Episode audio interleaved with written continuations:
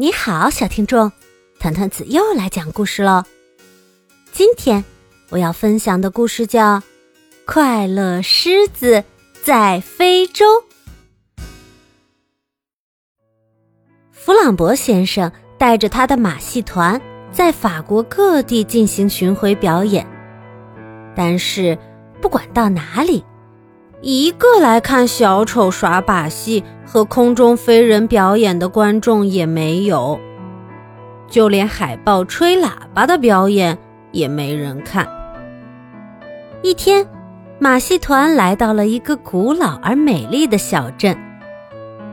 唉，弗朗博先生叹了一口气：“如果我的马戏团中……”有小镇动物园里那只大名鼎鼎的快乐狮子就好了，所有人都喜欢它，每个人都跑到动物园去看它。唉，要是有它在啊，马戏团的表演一定会座无虚席的。于是，弗朗博先生决定诱捕快乐狮子。在一个月黑风高的夜晚，他带着狮龙进入了公园。打开狮子的房门后，他用最温柔的声音不断的喊道：“小朋友，小宝贝，小朋友！”快乐狮子很高兴有朋友来看他，他马上跳进狮笼里。就这样。被弗朗博先生带走了。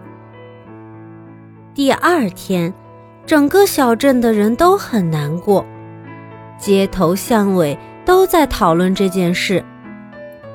哎呀，真是太可怕了！我们的快乐狮子不见了。在快乐狮子的假山庭园中，管理员的儿子弗朗索瓦正坐在一块大石头上哭泣。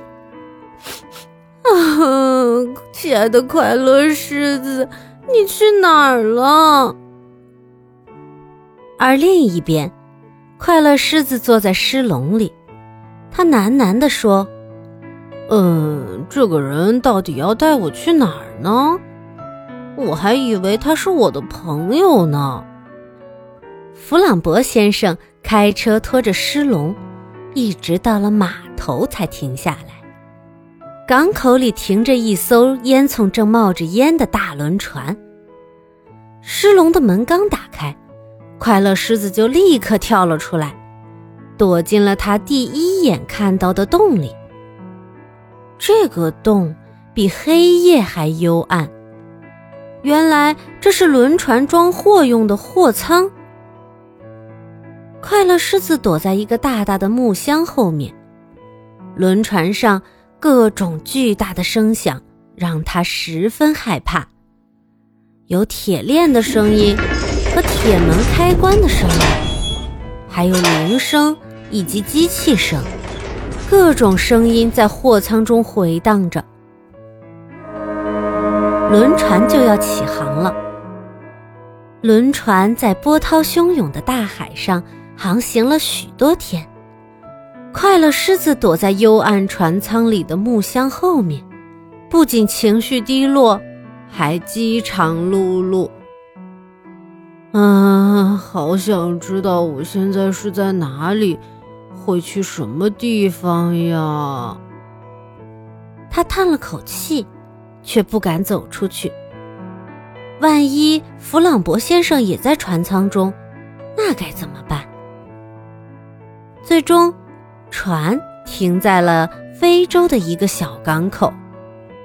舱门一打开，快乐狮子立刻冲进了阳光中。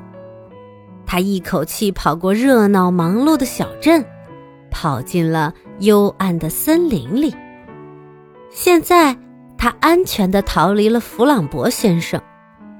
但是，夜晚降临了，森林里的生物都活跃起来。有嘶哑的虫叫声，低沉的呻吟声，尖锐的鸣叫声，还有呼啸声、吼叫声，以及各种咆哮声。快乐狮子再一次被吓坏了，蜷缩在了树底下。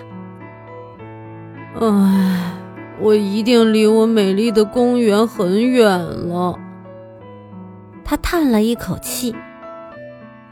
唉，在那个凉爽的公园里，蟋蟀和夜莺都会唱好听的歌。我的好朋友弗朗索瓦一定急坏了。